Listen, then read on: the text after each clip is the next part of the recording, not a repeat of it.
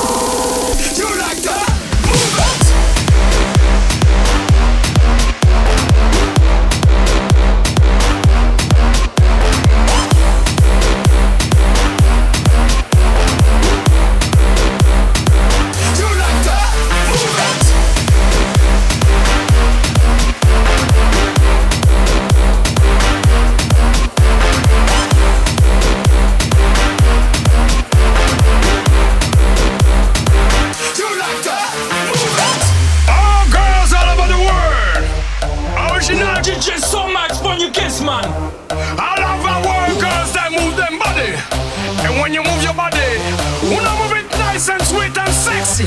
Ah,